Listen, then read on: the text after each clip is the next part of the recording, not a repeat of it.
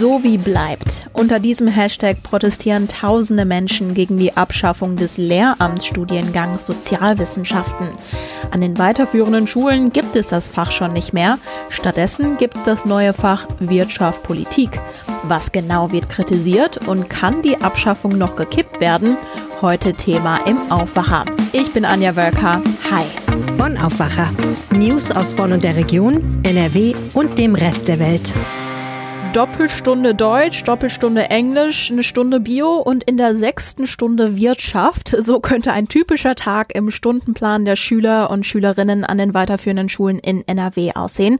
Allerdings erst seit kurzem. Das Fach Wirtschaft ist nämlich neu, sowie das Fach Sozialwissenschaften ist dafür aus den Lehrplänen verschwunden und meine Kollegin Kirsten Bialdiger ist Chefkorrespondentin für Landespolitik bei der Rheinischen Post und ist bestens im Bilde. Hi Kirsten. Hallo Anja. Ja. Bring uns doch zum Start gerne einmal ganz kurz auf den gleichen Stand. Warum wurde das neue Fach Wirtschaft ins Leben gerufen? Es heißt ganz genau Wirtschaft, Politik, aber du hast ganz recht, also die Wirtschaft steht jetzt vorne und so wie gibt es in der Form nicht mehr. Schon seit Beginn des laufenden Schuljahres nicht mehr. Das hat wohl politische Gründe in erster Linie, denn die Schulministerin gehört der FDP an und die Liberalen haben das ja schon länger gefordert und auch immer wieder in ihrem Parteiprogramm gehabt, dass sie die Bedeutung der Wirtschaft und der ökonomischen Bildung auch in den Schulen schon stärken wollen. Ja, du hast jetzt gerade gesagt, es wird schon unterrichtet. Es gibt allerdings großen Protest. Das Aufwacherteam hat letzte Woche zum Beispiel auch eine Mail dazu bekommen und dröseln wir das mal auf. Die erste Ebene des Protests ist die Kritik bzw. die Angst, dass Soziologie und Politik bei den Schülern in Zukunft viel zu kurz kommen. Ja, das eine ist eben, dass durch dieses neue Schulfach die Sozialwissenschaften nicht mehr in dem Umfang unterrichtet werden können wie bisher, dass Themen, die ähm, dieses Fach ausmachen, soziale Ungleichheit beispielsweise, dass das viel weniger unterrichtet wird und an die Stelle dann die ökonomischen Inhalte rücken. Auch gibt es die Sorge, dass die Wirtschaft einen Teil des politischen Unterrichts verdrängen könnte. Und da zitiert beispielsweise die Landesschülervertretung eine Umfrage, dass schon 2018, also bevor überhaupt dieses Fach eingeführt wurde, war es schon so, dass nur 32 Prozent des Politikunterrichts am Gymnasium politischen und nicht wirtschaftlichen Themen gewidmet war. Also wie man sieht, war die Wirtschaft gar nicht so unterbelichtet, sagen zumindest die Landesschülervertretungen.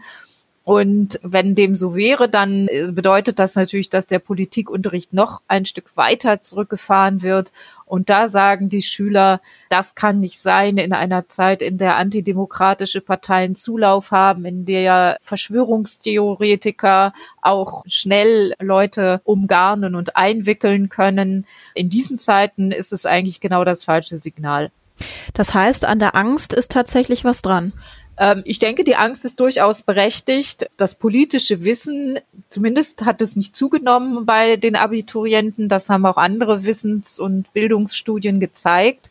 Natürlich ist es auch gut, ökonomische Zusammenhänge zu kennen.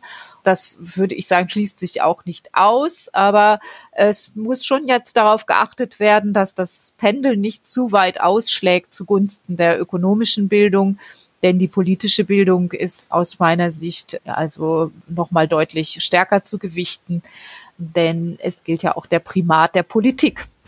Die zweite Ebene des Protests bezieht sich auf die Studierenden. Klar, irgendjemand muss das neue Fach den Schülern ja auch beibringen. Und an den Unis gibt es Sozialwissenschaften noch als Lehramtsfach, aber auch das soll es in Zukunft so nicht mehr geben, richtig? Also wenn es das Fach Sozialwissenschaft in den Schulen nicht mehr gibt, dann muss sich ja auch die Lehrerausbildung entsprechend anpassen. Das bedeutet mit anderen Worten, ja, die Lehramtsstudierenden, die das angefangen haben und eigentlich gerade wegen der Soziologie dieses Fach sich ausgesucht haben, die sind jetzt so ein bisschen gekniffen. Also die können das natürlich zu Ende studieren, die dürfen dann auch unterrichten in dem Fach Wirtschaft, Politik, aber es wird ihnen nahegelegt, und das gilt ebenso auch für die jetzigen Sozialwissenschaftslehrer mit der alten Ausbildung, sie sollen noch eine einjährige Weiterbildung nebenbei besuchen. Das ist aber dann eine Zusatzbelastung. Ja, das ist freiwillig, aber ich kann mir vorstellen, dass auch das nicht dumm wäre für so wie Lehrer, das auch anzunehmen, weil es ja sein könnte, dass über kurz oder lang dann die neuen Lehreramtsstudierenden dann vielleicht ihnen irgendwann vorgezogen werden. Das ist jetzt Spekulation, aber diese Weiterbildung macht wahrscheinlich Sinn. Aber, und das ist jetzt auch ganz entscheidend, auch an dieser Weiterbildung entzündet sich Kritik. Es gab da eine kleine Anfrage der SPD zu dem Thema und dabei ist herausgekommen, die Landesregierung hat es beantwortet, ist sie auch zu verpflichtet, dass die Fortbildungslehrgänge durchaus auch angeboten werden von Verbänden, von Stiftungen, von der Deutschen Bundesbank, auch von Universitäten, aber nicht immer. Kann man sich ja vorstellen, wenn ein Unternehmensverband darunter sein sollte. Ich habe da noch eine Anfrage laufen beim Schulministerium, ob es so ist. Dann muss man sich natürlich fragen, welche Inhalte werden den künftigen Lehrern da überhaupt vermittelt. Das sind dann vielleicht ja auch schon interessengeleitete Inhalte. Und da wäre es bestimmt gut, nochmal genau hinzugucken. Der Protest nimmt ja auch konkrete Formen an. Es gibt zum Beispiel eine Online-Petition mit dem Namen Hashtag so wie bleibt. Montag haben da schon fast 38.000 Menschen unterschrieben. Kann sowas diesen Prozess stoppen oder nochmal gewissen Einfluss drauf nehmen? Das kann passieren. Also es, es gab ja in der Vergangenheit immer wieder Beispiele für erfolgreiche Petitionen. Ganz berühmt zuletzt war in Bayern die Petition zur Artenvielfalt, die ja dazu geführt hat, dass auch die Landesregierung in Bayern über ein neues Gesetz nachdenkt und etwas Ähnliches ist denkbar. Ich glaube in dem Fall nicht, dass die Schulministerin ihren Plan zurücknimmt. Erstens, weil das Fach schon eingeführt wurde und zweitens, weil es eben so sehr ihrer politischen Agenda entspricht. Es kann aber natürlich sein, dass sie in der einen oder anderen Sache noch einlenkt, beispielsweise die Fortbildung nur von Wissenschaftlern machen lässt oder vielleicht die Lehrpläne nochmal überarbeitet, sodass auch wirklich der Politikunterricht stärker gewichtet ist als der Wirtschaftsunterricht und dass das auch eindeutig klar ist. Auf der einen Seite gibt es Protest, auf der anderen Seite gibt es auch bestimmt Verbände, die diesen Schritt positiv bewerten, oder? Ja, also das ist eigentlich erwartbar. Die Unternehmensverbände sprechen sich eindeutig dafür aus. Also der Unternehmerverband NRW und die Familienunternehmer sagen, die Schulen sollen die Unternehmer von morgen ausbilden. Dafür ist ökonomische Bildung wichtig. Wir brauchen Gründer und wir brauchen Leute, die Ideen haben und die das wissen, wie sie diese Ideen in einem Unternehmen umsetzen können und den Mut dazu finden. Daher ist es erwartbar, also die Unternehmensverbände finden, dass, dass das eine gute Entwicklung ist. An welchem Punkt stehen wir denn in dem Prozess? Werden die neuen Studierenden jetzt schon ab Herbst 2021, also in diesem Jahr, Wirtschaft, Politik studieren können und nicht mal Sozialwissenschaften? Also das Ganze ist im Moment in der Umsetzung. Diese neue Lehramtsverordnung muss aber noch verabschiedet werden. Sie heißt ganz genau Lehramtszugangsverordnung. Im Moment ist es in dem Stadium, dass die Verbände und die Hochschulen eine Stellungnahme zugeleitet bekommen haben. Es ist also in der sogenannten Verbändebeteiligung gewesen. Die ist jetzt erst seit kurzem beendet. Und das Schulministerium wertet nun diese Stellungnahmen aus. Es ist aber eine Verordnung, also das ist dann nochmal Thema im Kabinett, aber es wird nicht im Parlament mehr thematisiert. Es wird dann noch im Wissenschaftsausschuss und im Schulausschuss, aber nicht mehr im Plenum behandelt werden. Also wer sich für das neue Fach interessiert, der kann ab Herbst diesen Jahres das neue Lehramtsfach Wirtschaft Politik studieren. Wenn dann alles nach Plan läuft im Studium, wären 2026 die ersten Absolventen zu erwarten. Dann ganz herzlichen Dank dir für die Infos. Gerne. Kommen wir zum nächsten Thema. Trotz Schnee und Eis sind die Impfzentren in NRW gestern gestartet. Und NRW-Gesundheitsminister Karl-Josef Laumann von der CDU sagte, wer seinen Termin wegen dem Wetter gestern verpasst hat, der kann heute auch ohne Absprache einfach zur selben Uhrzeit kommen. Und falls das Wetter schlecht bleibe, werde das in den nächsten Tagen genauso pragmatisch gelöst. Es geht also weiter. Doch jüngst gab es auch diese Meldung. In einem Alten- und Pflegeheim im Landkreis Osnabrück hat es trotz Impfungen einen Corona-Ausbruch gegeben. Dazu kann ich jetzt meine Kollegin Antje Höning befragen. Hallo. Hallo. Es gibt also einen Corona-Ausbruch, obwohl alle Menschen, die in diesem Altenheim leben, eben geimpft sind. Wie kann das denn sein? Ja, grundsätzlich ist es so, dass auch der BioNTech-Impfstoff, der ja eingesetzt wird und sehr wirksam ist, nur auf eine Wirksamkeit von 95 Prozent kommt. Das heißt, 95 Prozent ist nicht 100 Prozent. Auch dann kann man sich noch infizieren. Das andere Thema ist die Frage, gegen welchen Varianten wirkt der Impfstoff und welche Varianten sind wo aufgetreten. Die haben ja wohl festgestellt, dass es dort die britische Variante ist, die aufgetreten ist und ausgebrochen ist. Da hatte BioNTech eigentlich in Studien ermittelt, dass ihr Impfstoff auch dagegen ähm, wirksam ist. Vielleicht hat der Impfstoff auch insofern geholfen, dass er eine schwere Erkrankung verhindert hat und es zu einer leichten Erkrankung gekommen ist. Auch dann hat die Impfung ja einen Sinn gehabt und auch dieses Ergebnis gab es ja, dass BioNTech so und so viel Prozent der Menschen hatte, die dann zwar trotzdem erkrankt sind, aber nicht so schwer wie ohne Impfung. Du hast es gerade schon erwähnt, BioNTech soll auch gegen die britische Coronavirus-Mutation wirksam sein. Wir haben das ja in der Vergangenheit auch schon mal besprochen. Das Problem der Mutationen wird ja aber auch immer wichtiger, denn es gibt ja auch zum Beispiel die südafrikanische Variante. Wirkt BioNTech auch da? Das wird noch im Konkreten detailliert ermittelt. Doch bei BioNTech gibt es erste Daten von Pfizer, das ist ja der Partner von BioNTech, die zu dem Ergebnis kommen, auch hier ist das BioNTech-Vakzin wirksam. Das muss allerdings noch durch externe Wissenschaftler gegengecheckt werden. Da gibt es ja so ein Selbstregulierungssystem in der Wissenschaft und dann wäre da grünes Licht. Also Stand heute wirkt BioNTech sowohl bei der britischen Coronavirus-Variante als auch bei der südafrikanischen. Genau, legen die Studien nahe. Das muss man mit der gewissen Vorsicht genießen. Wie gesagt, das ist noch nicht durch eine Behörde oder so. Und das andere, was BioNTech auch gesagt hat und was plausibel erscheint angesichts der Technologie, die die verwenden, dass sie auch bei Mutationen, gegen die ihr Impfstoff nicht wirkt, schnell nachsteuern können. Man kann das Virus umprogrammieren, damit es auch auf andere Varianten geht.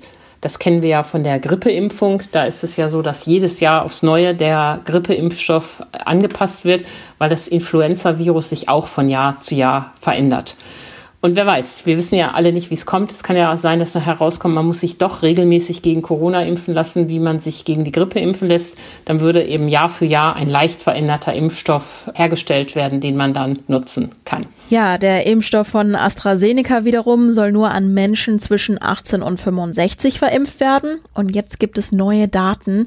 Ist er denn wirkungsvoll bei den Mutationen? Bei dem Impfstoff von AstraZeneca ist das Problem, dass es nun eine Studie der Oxford-Universität gibt in Zusammenarbeit mit einer südafrikanischen Universität, wonach der Impfstoff leider nicht wirksam ist gegen die südafrikanische Mutation. Gegen die britischen Mutationen soll es ja wirken, sagt die britische Regierung, sagt auch AstraZeneca. Und deshalb sagen die Briten, wo ja vor allen Dingen das britische Virus ist, äh, für uns ist das okay.